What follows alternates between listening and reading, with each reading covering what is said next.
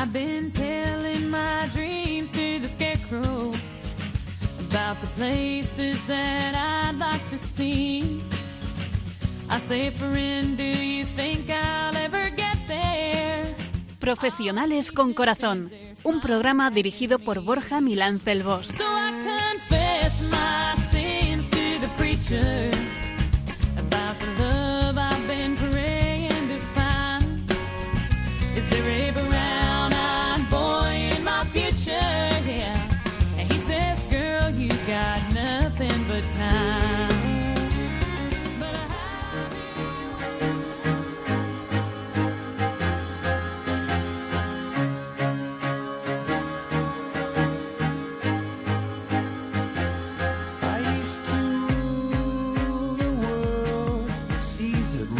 And I get.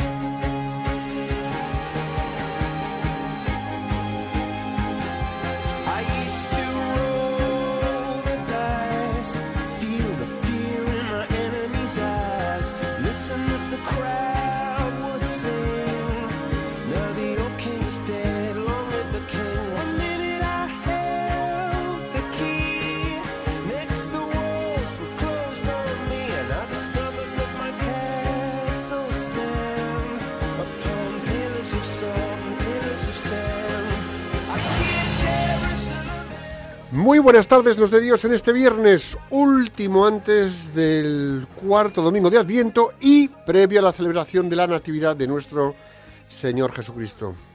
Aquí estamos una vez más para encarar este programa y abrir las puertas de nuestros corazones para acoger al niño Dios que nace entre nosotros. Hoy me acompaña Nacho, Nacho Pausa, mi querido incombustible compañero. Nacho, ¿cómo estás? Pues muy bien, estupendamente. Espero que tú también estés muy bien. Y lo más importante, esperamos que todos vosotros que nos escucháis y que nos acompañáis quincenalmente estéis también allí donde os encontréis estupendamente. Y la realidad es que, bueno, hoy no nos ha tocado nada de lo material de, del, De la lotería. de la esas cosas, ¿no? lotería que jugamos aquí en España, pero en el corazón, en el corazón nos ha tocado el mejor premio del mundo, que es y que consiste sencillamente en acoger a nuestro Señor Jesucristo que nace en nuestros corazones una vez más y un año más. Qué bonita realidad, ¿eh? Qué bonita realidad. El mejor premio y el regalo para todos. Además, este ni cuesta, es eterno, es profundo, es verdadero, ese sí que es verdadero y real Eso sí que es una lotería. además de una muy buena lotería. Bueno, Borja, aunque ya hemos dado algunas pistas así en esta breve introducción, vamos a desvelar cuál es el tema de hoy. Venga, adelante. Bueno, pues hoy el tema de hoy es la realidad. Y lo importante es que es importante entenderla y asumirla de manera acertada para vivir siempre con esperanza, con esa ilusión, con esa capacidad para esperar confianza y eh, que es lo que nos caracteriza a todos los cristianos y a todos los católicos.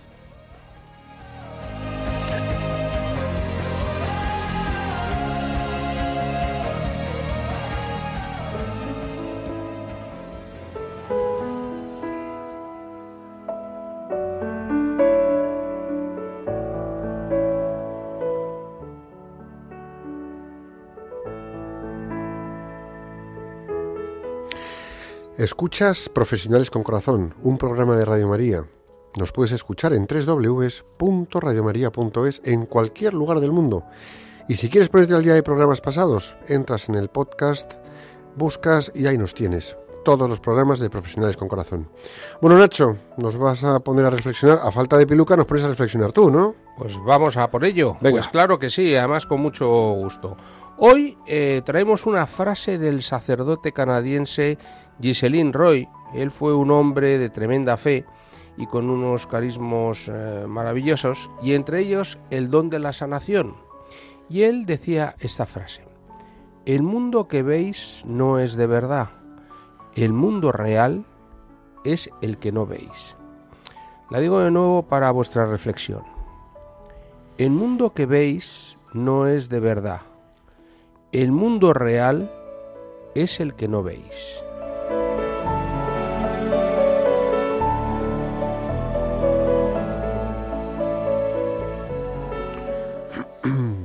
¿Cómo es posible esto? ¿Lo que vemos no es verdad? ¿El mundo real es el que no vemos? Debemos partir de la premisa de que Jesucristo es la verdad y por ello real. Sin embargo, en este mundo parece que parece ausente, pues, pues porque no le vemos ni le tocamos como persona.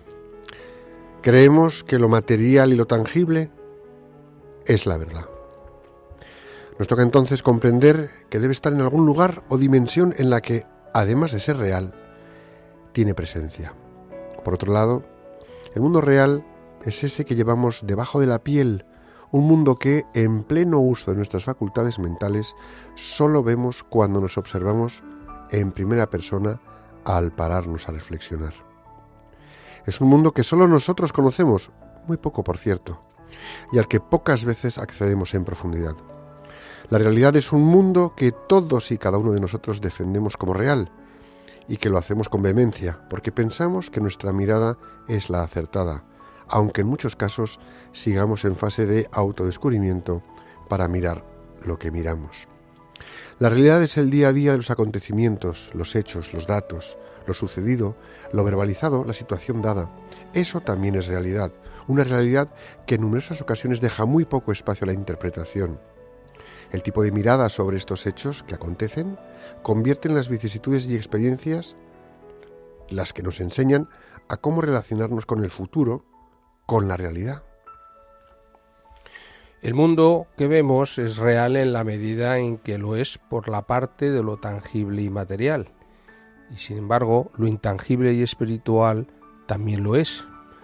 Es en la dimensión de lo que no se ve donde reside gran parte de nuestra existencia. Y vivir sin la parte real e intangible, intangible de nuestra existencia, la fe y la creencia de que todo sucede bajo la mirada de Dios, es un mal existir. Debemos, pues, considerar que cuando nos enfocamos a lo real tangible con la mirada desde lo real intangible, llegamos a una objetividad que nos ayuda a limpiar la comprensión de los acontecimientos y de nuestras situaciones. Tan reales, por ejemplo, la mesa de cuatro patas sobre las que trabajamos o la situación político-económica de un país, como la motivación interna, una realidad intangible que tenemos para relacionarnos con esa realidad material. Sobre la realidad tangible podemos actuar, sobre la realidad intangible solo en algunos aspectos al alcance de nuestra oración y de nuestra disposición interior. Otras intervenciones debemos dejarlas a la realidad de la verdad.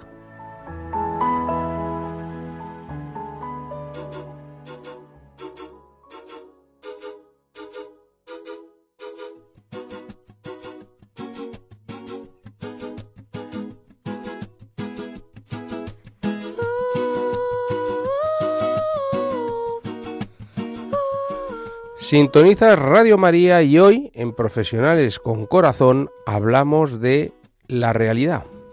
Y bueno amigos, aquí tenemos hoy a Borja, muy sereno, como siempre, tranquilo, esperanzado, ¿eh? dinámico, esperando a entrar a fondo con lo que es su tema, la etimología, que es lo que le, lo, lo que le gusta. La realidad de la etimología, ¿no? Bueno, pues Borja, te escuchamos hoy.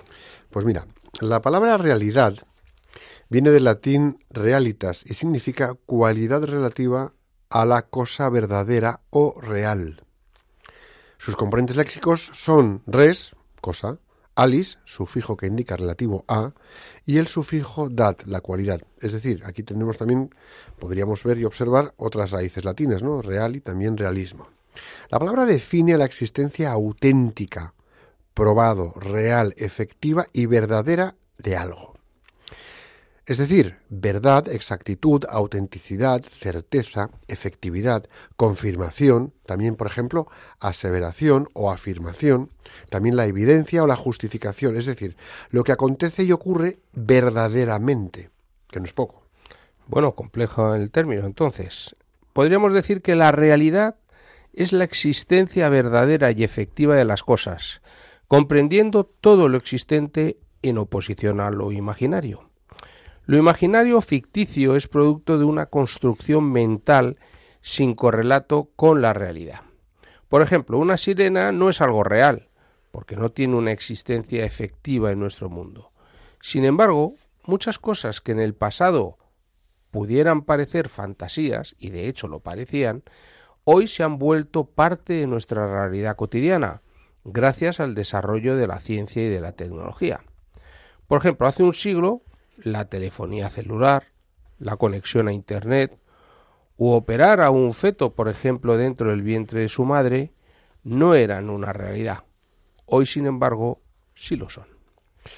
Y esta, mira, esta existencia de las cosas exteriores al sujeto son captadas por él a través de los sentidos, de los que ya, pues oye, pues desconfiaba un filósofo famoso griego, Platón, que distingue una realidad sensible e imperfecta captada por los sentidos y el mundo de las ideas a las que se llega por la razón. Es decir, una cosa es lo que nosotros percibimos por los sentidos y otra cosa es la realidad que percibimos por o en el mundo de nuestras ideas, debajo de la cabeza y en el corazón, ¿no? Estas ideas son inmutables, eternas y verdaderas, constituyendo para él el mundo real. Para su discípulo, Aristóteles, otro famoso griego, la realidad está en el mundo sensible, en las cosas que tocamos, vemos y sentimos.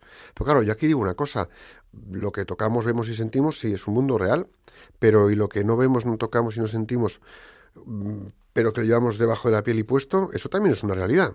Entonces, ¿aquí qué hay? Bueno, es distinguir la potencia, que sería lo intangible, del acto.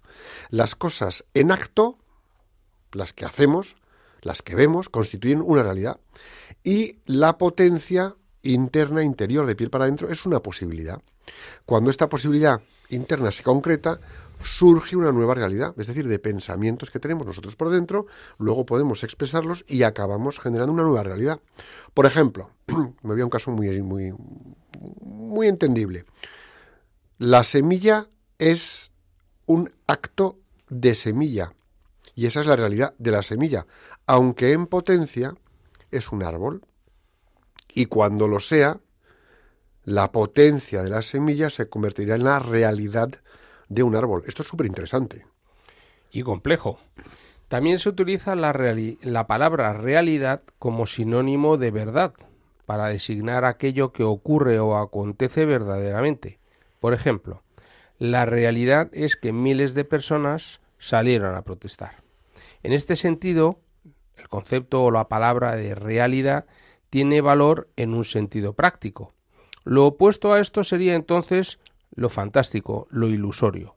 Por ejemplo, tuve un sueño tan vivido que lo confundí con la realidad. Realidad es un concepto que tiene múltiples aplicaciones en todas las áreas del pensamiento humano, tanto filosófico como científico, tecnológico, político, sociológico y psicológico. Es un concepto que aplica a muchos ámbitos del saber y a muchas dimensiones. En el ámbito de la psicología nos vamos a encontrar con varios enfoques. Por ejemplo, Lacan, este famoso filósofo y psicólogo francés, ¿no? Lacan, Ah, sí, Lacan, sí, Lacan sí, es francés, ¿verdad? Sí, sí, sí. Bien, tú sabes más de esto que yo. Sí, sí, muy, muy francés. Bien.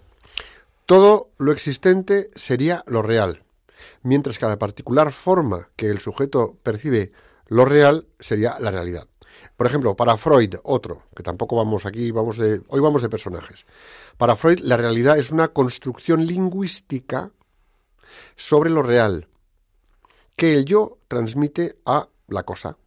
Es decir, si yo, por ejemplo, describo algo con mis palabras, estoy construyendo una realidad. Es decir, hay una base natural del sujeto sin contacto con la realidad. Yo describo algo y eso define una realidad. Eh, es decir, aquí el yo es el mediador que capta la realidad por la intermediación del lenguaje, pero de modo activo, o sea, captando solo lo que me interesa y enviándolo hacia los demás para que lo entiendan, o no, y así que reciban mi influencia. Es decir, yo puedo construir una cosa con unas palabras determinadas y como las dibujo con las palabras, genero una realidad para que los otros se fijen en ella. Y la comprendan, ¿no?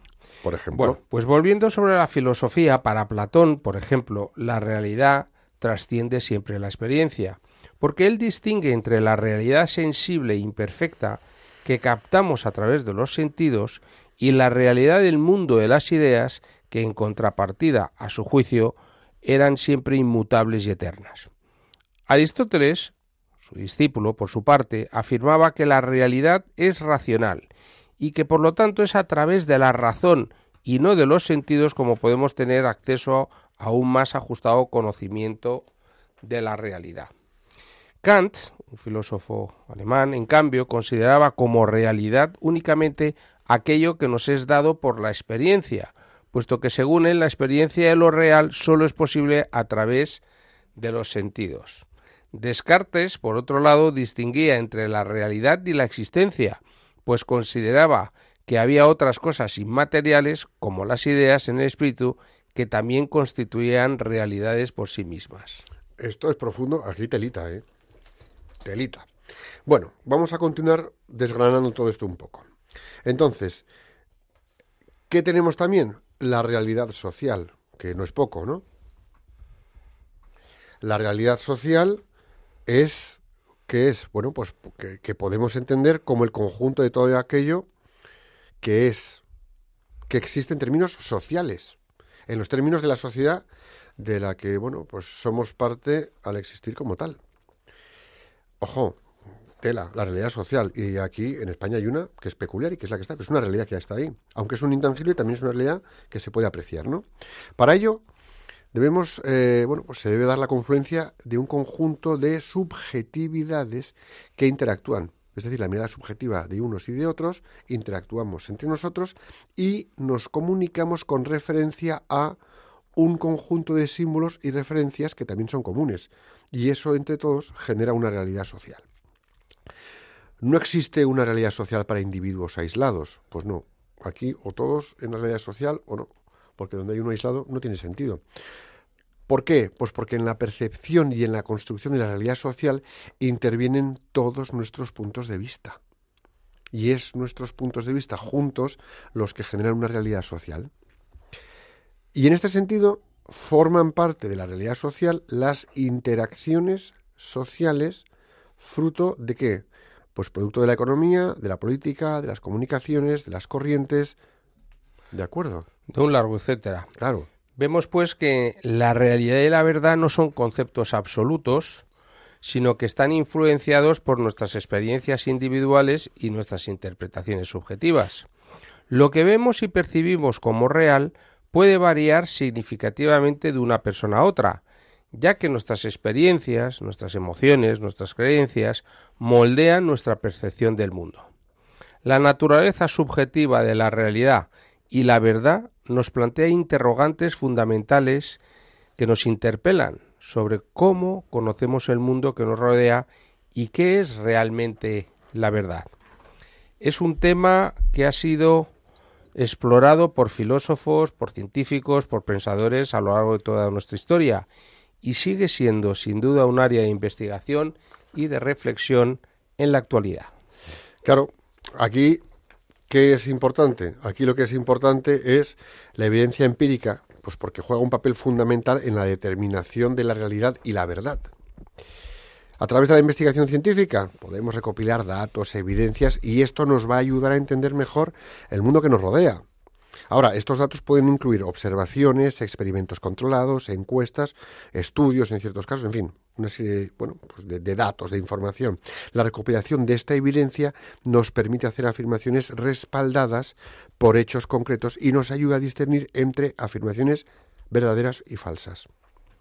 Pero ¿qué pasa con la realidad intangible? ¿Dónde? ¿Hasta dónde es verdadera esa realidad intangible? Eso es lo que tendríamos que averiguar.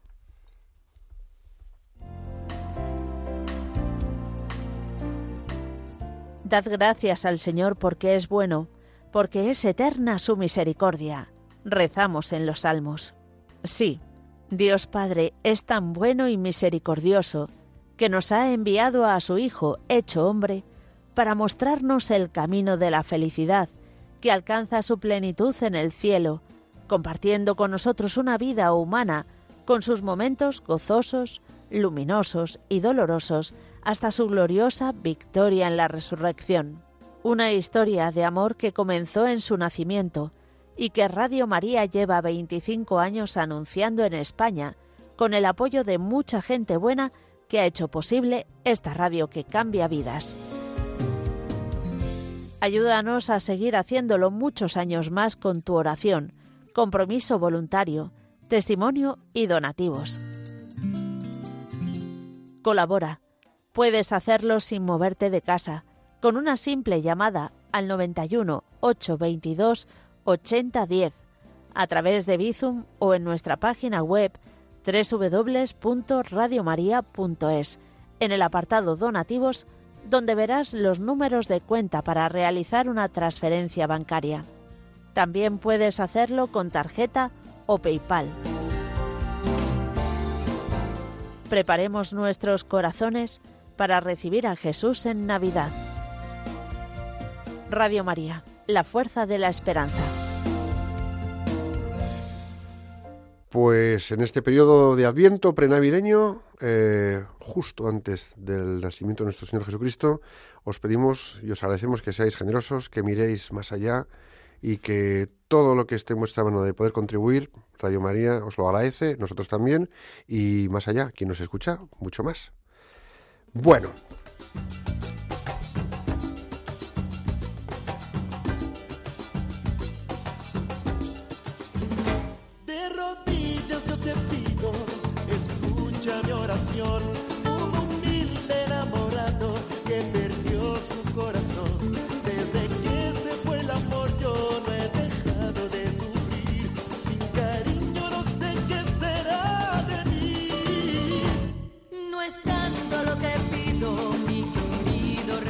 Sintonizas Profesionales con Corazón, un programa de Radio María que emitimos en viernes alternos, como sabes, a las 5 de la tarde, una hora menos en Canarias. Y hoy estamos hablando del tema sin duda complejo de la realidad. ¿Qué es la realidad? Y para continuar con tan interesante tema, pues hoy nos acompaña José Carlos González Hurtado. Buenas tardes y bienvenido, José Carlos. Buenas tardes, Ignacio. Buenas tardes, Borja. Muchas gracias por tenerme con vosotros. Muy bien, un, un placer. Eh, que acaba además de publicar un libro interesantísimo que, bueno, aprovechamos para que pueda ser un interesante regalo de, de Navidad o de Reyes, con el título Nuevas evidencias científicas de la existencia de Dios. Así que bienvenido y un placer eh, escucharte, José Carlos. José Carlos, gracias por venir. Eh, Muchas gracias, Ignacio. Ha sido, en el último momento, ha sido difícil. Bueno, sido- al final sí. Un, un ordil, como dicen los Esto es americanos. tremendo. Sí. Bueno, os voy, a, os voy a contar un poquito de José Carlos para que os hagáis un poco la idea de quién está con nosotros. Es hoy por hoy, eh, José Carlos es presidente del canal de televisión, el canal católico EWTN, que se emite en más de 30 idiomas, en más de 130 países. En su día, bueno, pues fuiste presidente de IRI Worldwide, fuiste director ejecutivo comercial mundial de Carrefour, vicepresidente mundial de Procter Gamble, en fin, tienes un bagaje importante. Ah, Para mí hay un dato que es el que más me gusta. Estás casado y eres padre de siete hijos. Para mí esto es determinante. Lo demás, bueno, se dio, se dio bien, ¿no? Sí. La verdad es que sí, cada uno de los, ah, cada uno de los siete es un regalo. Yo ayer también en otra entrevista me, decían exactamente lo mismo. Digo, mira, realmente de las cosas que he conseguido en mi vida, lo mejor han sido los siete hijos. Bueno, y mi mujer, ¿eh? Lo quiero decir, yo lo siento por todos aquellos que estéis casados con otra, porque el que esté casado con mi mujer soy yo. José Carlos, vamos a entrar un poco a capón, eh, como siempre. Primera pregunta a bocajarro y de aquí ya vamos viendo. Para ti, ¿qué es la realidad? Porque tiene dos partes, la realidad tangible de cosas materiales y luego una realidad que está de piel para adentro. Sí. Para ti, ¿qué es la realidad?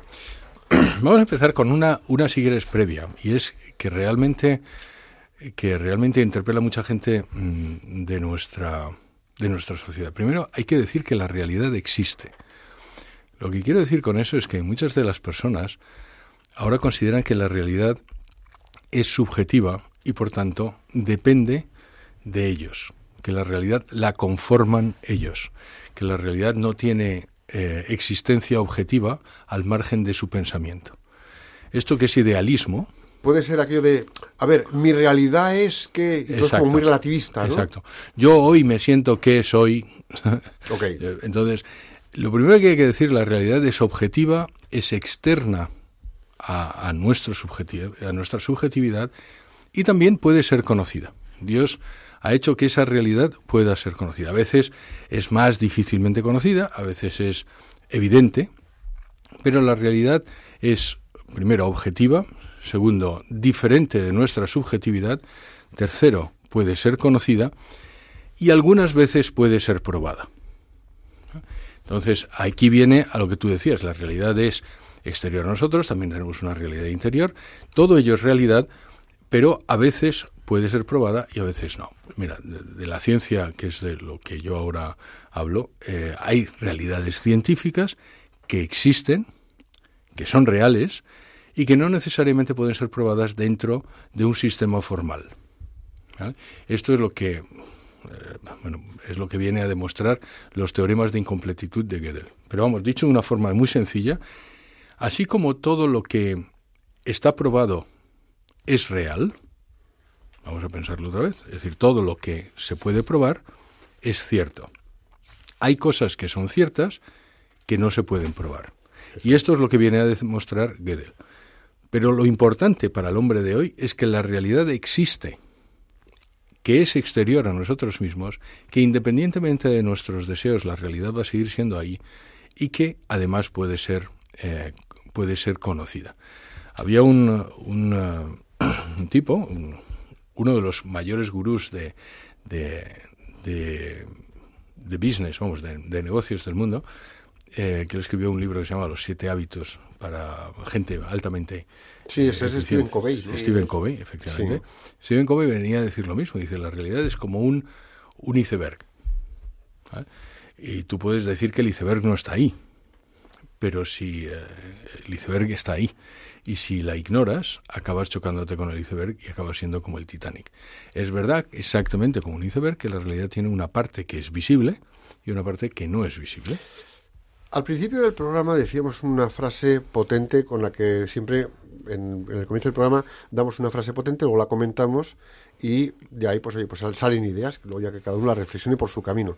La frase de hoy, yo se la oí a un sacerdote canadiense, un hombre que tenía unos carismas maravillosos, y este hombre dijo en un retiro específico, dijo, el mundo que veis no es de verdad, el mundo real es el que no veis, que tiene harina. Aquí hay mucha harina.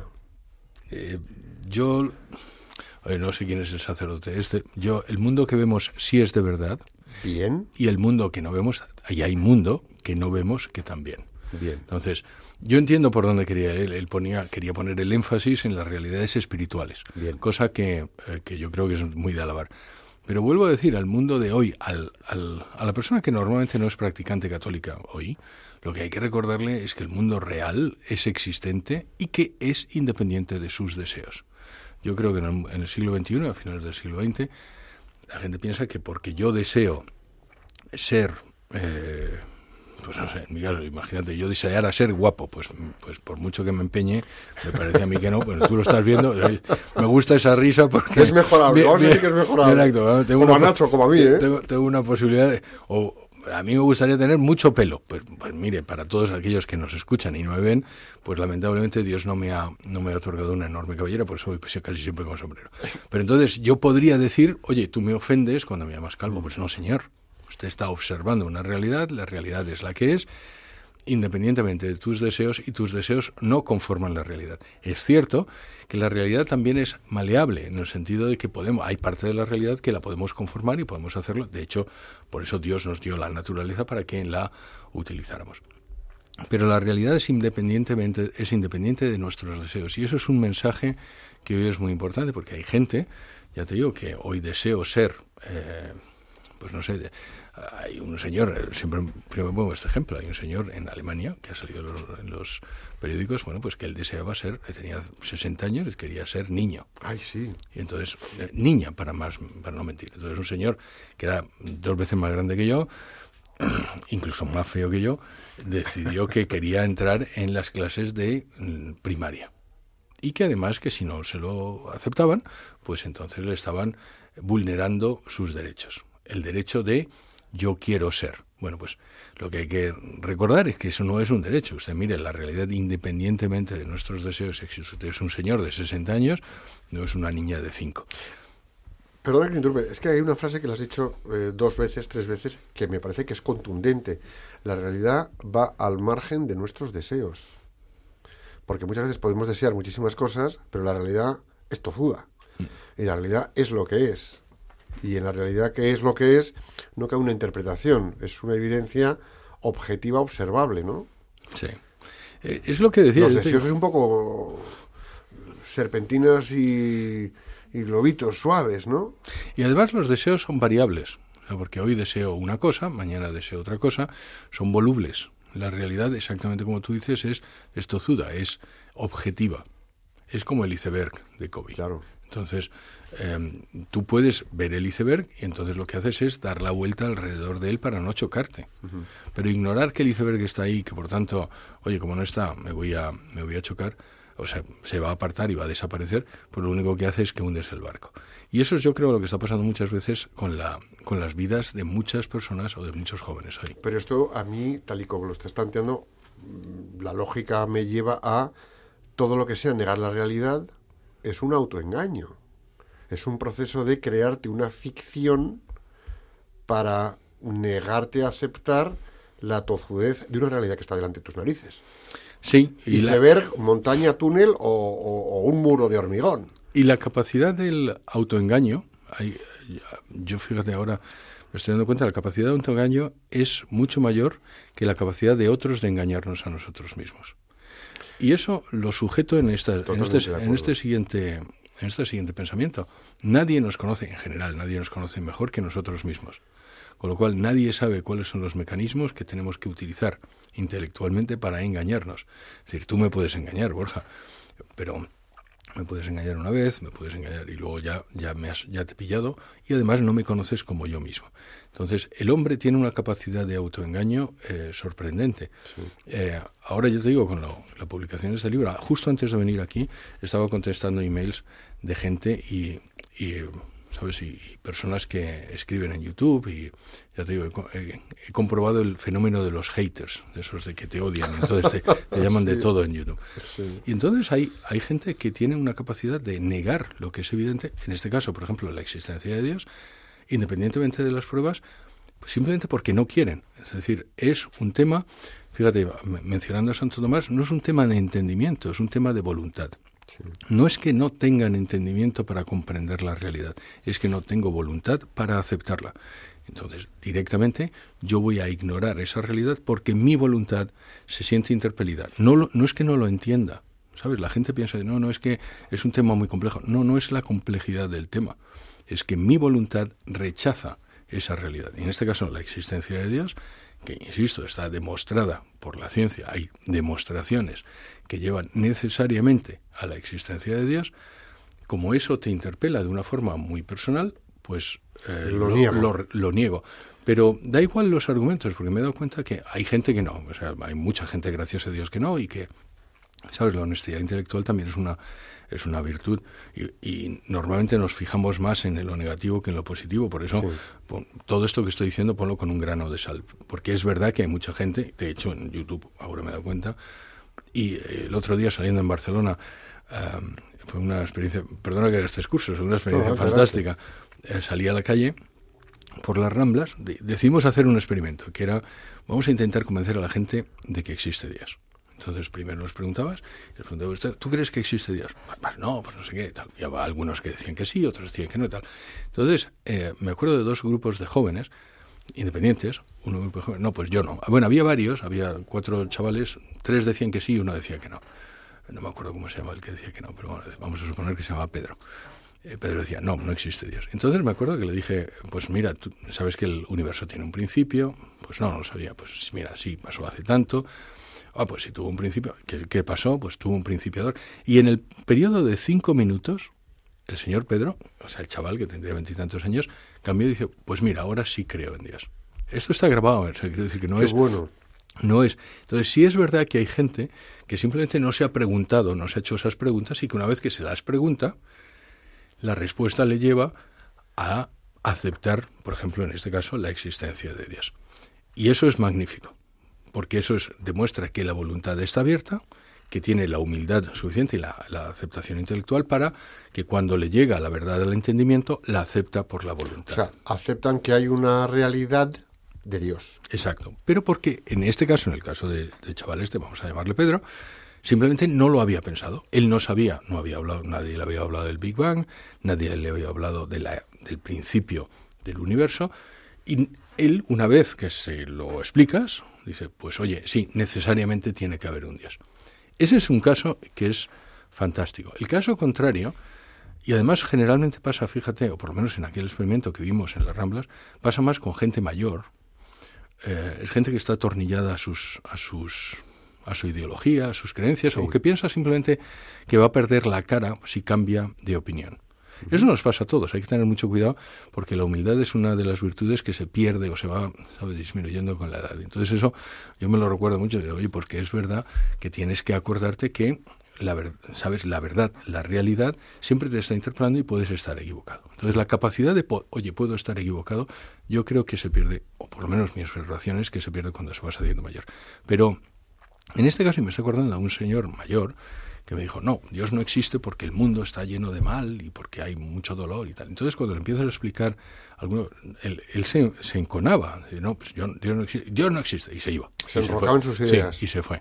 Entonces, es, ¿cuál es el problema de este? Pues es justo, mi observación es la, es la, la contraria. No es que tenga un problema de entendimiento, es que tiene un problema de voluntad, insisto, tiene un problema de decir, no, yo es que no quiero cambiar de opinión, no quiero, en este caso, que Dios exista. Y hay que tener cuidado con ese no quiero, ¿sabes? Porque ese no quiero, que se da también en muchos científicos, científicos famosos eh, y filósofos famosos. Hay uno que cito en el libro que realmente lo que dice es eso, yo es que no quiero que Dios exista, no quiero un universo en el que yo sea criatura, en el que yo no sea Dios. Ahora es paradójico esa actitud en un, en un supuesto científico, porque evidentemente lo que está reflejándose ahí es que hay una incoherencia, es decir, uno antes que científico, ahí lo que se está demostrando es que es previamente una persona con todas sus ideologías y sus creencias, porque decir que no quiero creer en Dios es una actitud,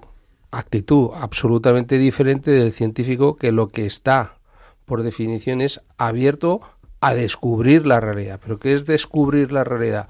Es quitar el cubrimiento de aquello que es patente para ver más allá de lo patente lo, lo posible latente, lo que sea. Y eso es el proceso de descubrimiento, con lo cual es, es muy ideológico, es muy pasional en un científico, supuestamente, sea físico, químico, cosmólogo o, o- o- o lo que sea, que defienda tan apasionadamente una respuesta diciendo que eso no puede ser científico. Pero porque quizá aceptando eso le genera tal movimiento en su realidad interior que lo destartala. Y hay, y hay quien no tiene la capacidad de aceptar ese movimiento interior. O sea, yo prefiero negar la mayor o la circunstancia que sea antes que ver cómo tengo que empezar a desescombrar la estructura de pensamientos y razonamientos que he venido arrastrando hasta hoy. Y hay gente que se aterra con eso. Es exactamente eso, Ignacio y Borja, es exactamente eso. Primero, hay que recordar que el ateísmo es una ideología y es una fe en negativo. Claro. Hoy también tenía un debate con uno y decía, no, el, el ateísmo es, no, mire, usted cree que Dios no existe, del mismo modo que yo creo que Dios existe, y por tanto es una creencia. ¿vale? Eh, La, la diferencia es que yo puedo demostrar mi creencia, puesto que las, pos- las formulaciones positivas se pueden probar, las formulaciones negativas, incluso desde un punto de vista filosófico, usted jamás va a poderlo probar. ¿vale? Con lo cual, eh, empieza usted con un, con un, Con desventaja. handicap, con- con un hándicap.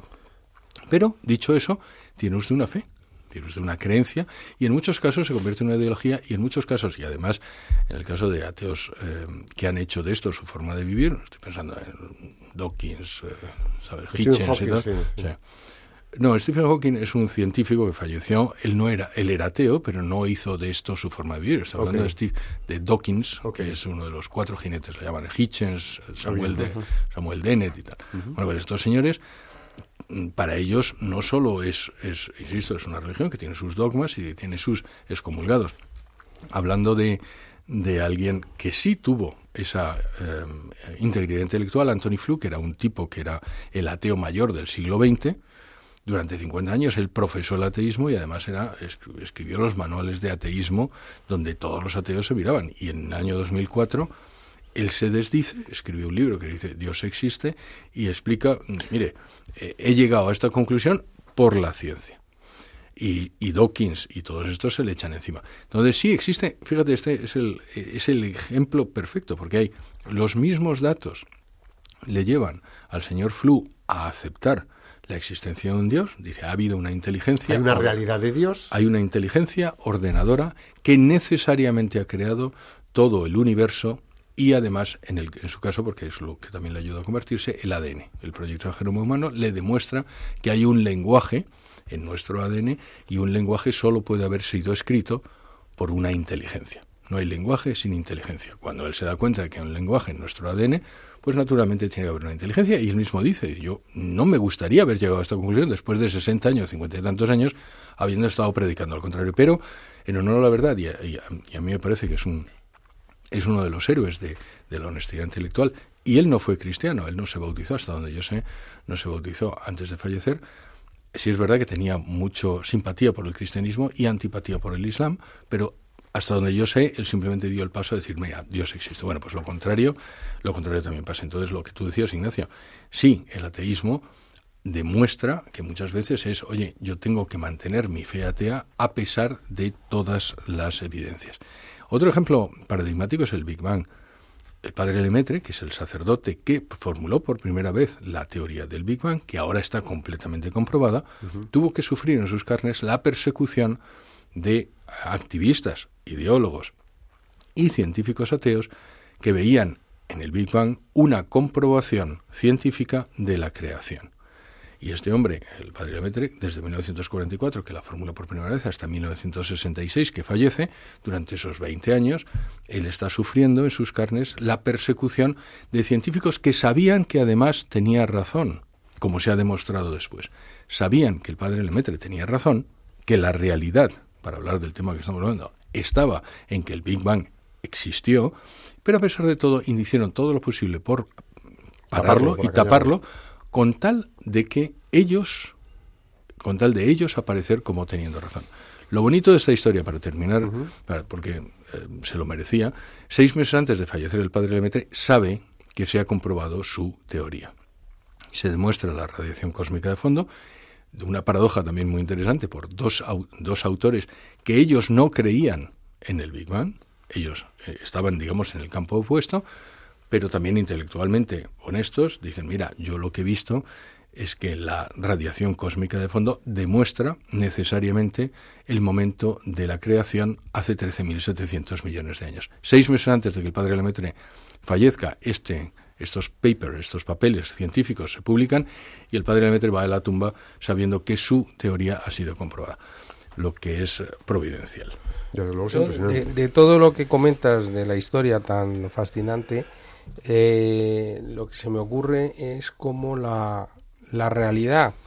Antes decíamos en el programa, eh, entender realidad como la verdad, cuánto nos interpela y cuánto nos moviliza. Es decir, había un- una persona, creo que era un psicólogo, que decía que el ser humano es ese ser que no es capaz de aceptar mucha realidad.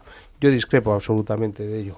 Yo me dedico a la psicología clínica y al acompañamiento psicológico y una de las, eh, por lo menos, conclusiones a las que yo he llegado es que muchas veces la patología o la, o- la conducta disfuncional es porque por las razones que sean, es decir, no es un juicio culposo lo que voy a decir, sino una descripción de, de nuestra dinámica, nos es realmente dificultoso y dolorosísimo aceptar la realidad de las cosas que nos han acontecido y que son las que han desarticulado nuestros sistemas de protección y de vida. Y muchas veces la, la salud mental consiste en una aceptación eh, integral de la persona sobre esa realidad. Al plano de lo que estamos hablando, muchas veces decíamos, es que aceptar que hay un Dios creador significa un compromiso. Esto es como cuando uno recibe un don, automáticamente se tiene que producir una tarea.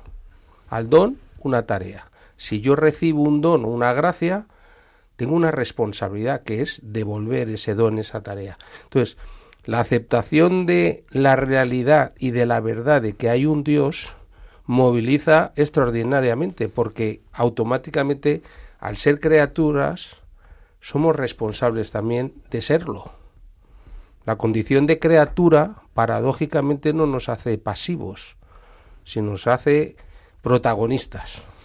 Y, yo veo que hay ahí hay, hay todo un trasfondo de dinámicas que incluso en gente tremendamente preparada, lo que subyace es una dificultad afectiva, relacional, ontológica o llámalo como quieras, de, de sentirse como interpelados en su propia identidad, en su propio narcisismo y decir esto no es posible porque esto, claro, me, me obliga a determinadas posiciones que son absolutamente contrarias a todo lo que la ilustración, el positivismo y, bueno, la, la- la razón ilustrada y ahora la posverdad mucho más interpelan. No sé cómo...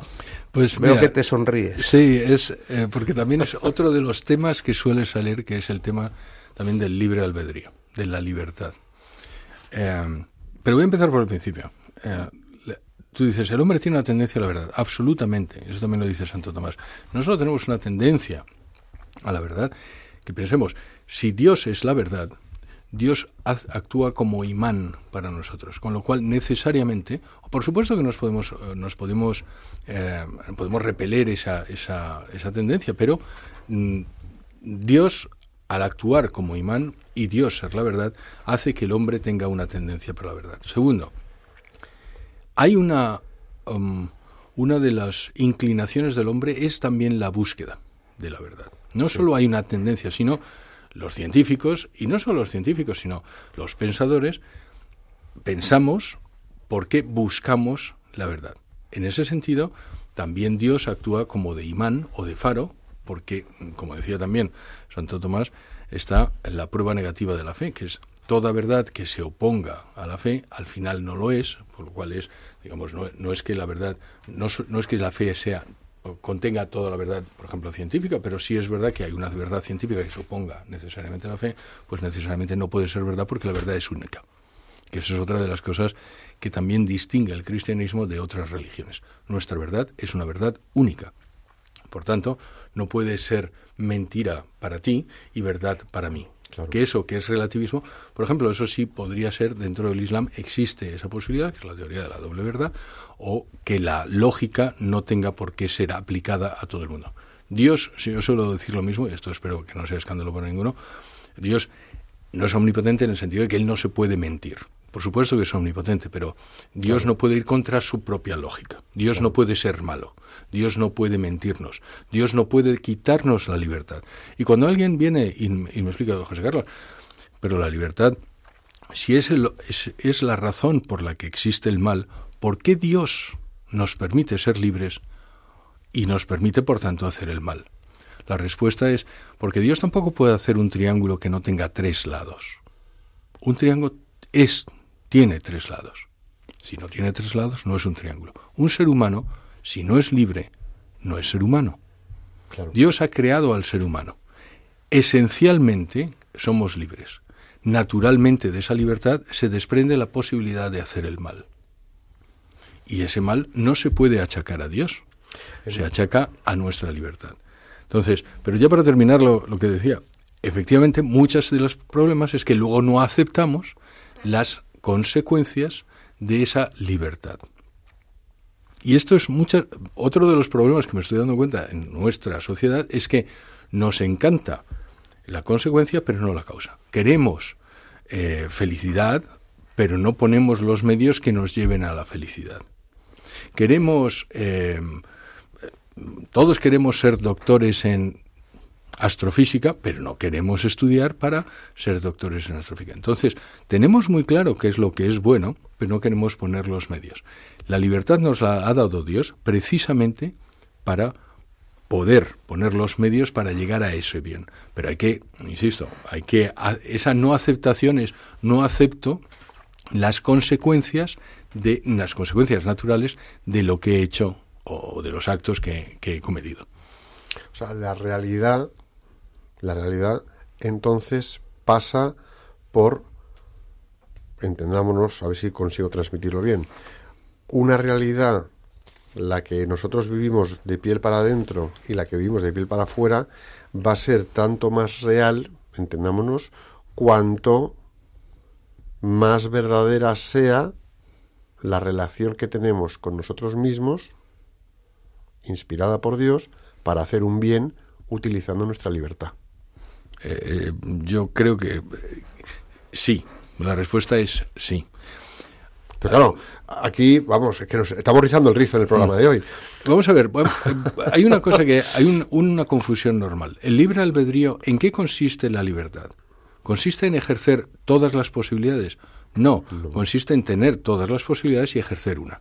Sí. ¿Vale? Entonces, el otro día estaba oyendo una, una entrevista con el nuevo presidente argentino y había un señor que decía, no, porque a mí, como yo soy muy libre, yo eh, estoy con mi mujer y he estado con otros señores, era un señor.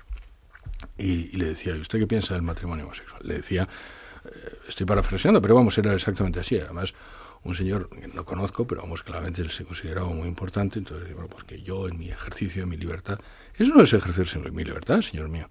Ah, La libertad está, está esclavizado de unos pensamientos. eh, Sí, y además, una de las cosas, la única forma, la única forma de ejercerla, ejercer, vamos a ver, insisto, la libertad es tener opciones. Pero una vez que se tienen las opciones, se elige la opción. Y la única opción que te deja ser libre después es seguir la voluntad de Dios. Eso es lo que quiero decir. Mire, el otro día también en una discusión Que esa voluntad, perdón que te interrumpa, que esa Sí. voluntad de Dios nos lleva a una existencia de realidad en verdad. y que además completamente, que realmente te hace libre. Claro. Que realmente te hace libre en la Es siguiente cuando elección. tu realidad de existencia se construye y se basa sobre la libertad.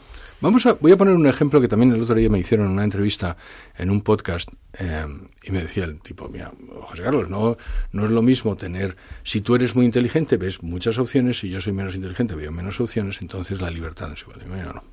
La libertad es entre las opciones que tienes, la puedes elegir, pero además eh, con la ventaja de cuando, cuando uno de los estudios que hice, de los muchos, era, fui, yo fui abogado, vamos, estudié Derecho. Entonces, en Derecho Penal hay una cosa que se llama la, retro, la retroacción. Y ponía este ejemplo, para que nos entiendan nuestros oyentes.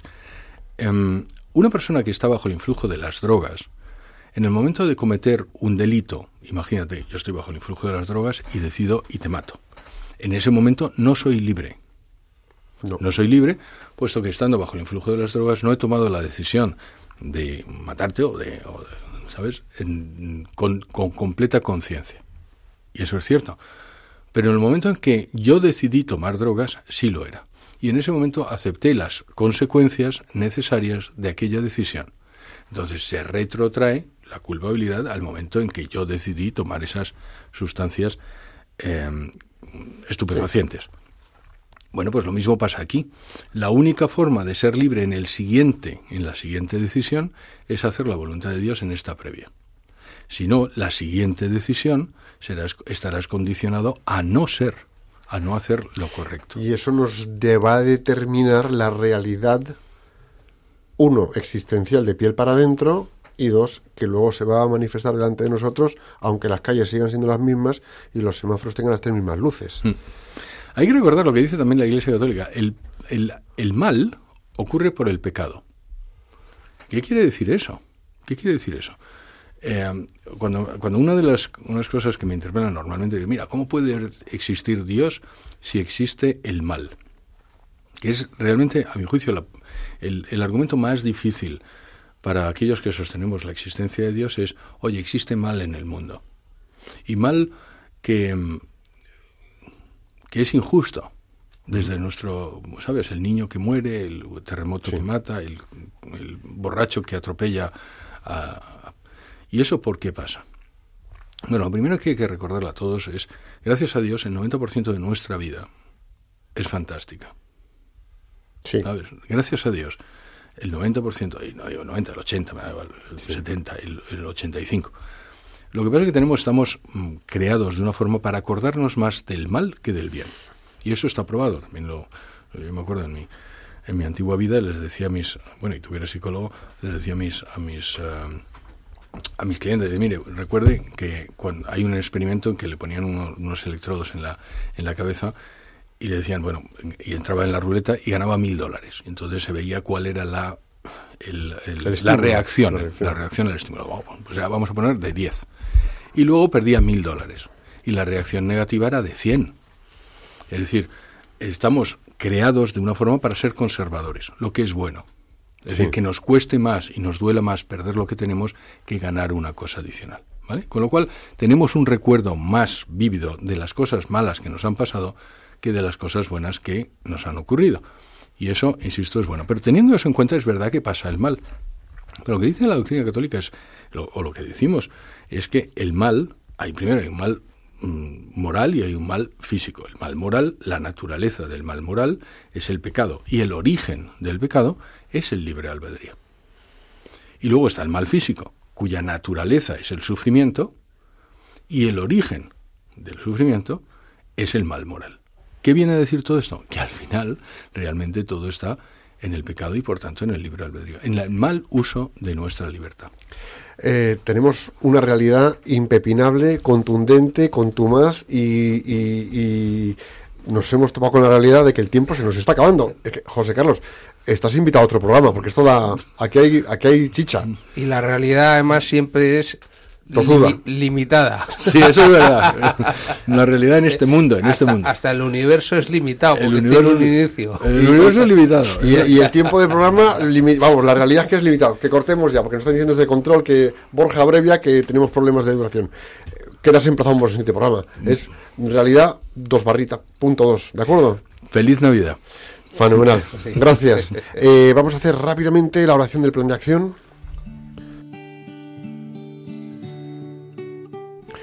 Señor, te pedimos que todas las personas que nos están escuchando reciban tu inspiración para que vivan la realidad de sus vidas de forma valiosa, entregándose en su día a día, y que así puedan contribuir a su propio crecimiento y al bien de los demás. Jesús, En ti confiamos.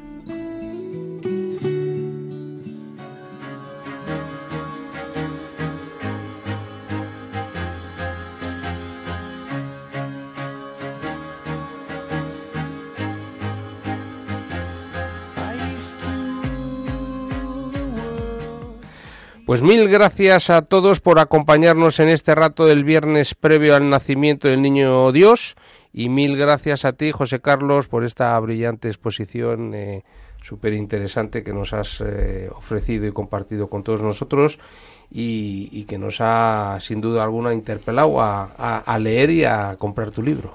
Muchas gracias, Ignacia. Gracias a todos. José Carlos, un millón de gracias por venir, gracias por estar aquí con nosotros, por abundar en profundidad. Convocado quedas para un siguiente programa y vendrás. Si Dios Aceptas, quiere. ¿verdad? Si Dios quiere. Si Si Dios quiere. Dios- esperemos que Dios quiera. Vamos a ver. Y bueno, pues eh, a todo el equipo de Radio María que nos habéis acompañado este año y que continuamos a partir de enero, un millón de gracias y a todos vosotros vuestra santa paciencia por sintonizar cada viernes alterno con nosotros. Muy feliz Natividad del Señor y muy esperanzador 2024. El Sagrado Corazón de Jesús, le dijo Santa Maravillas, España se salvará por la oración. Dicho esto, nos vemos de nuevo el próximo 4 de enero de 2024, de 5 a 6 de la tarde una hora menos en Canarias, aquí en Radio María. Hasta entonces, rezada la Inmaculada Concepción de Santiago Apóstol para que nuestra tierra de María siga siendo patria de todos los españoles. Que Dios os bendiga y la Virgen os proteja.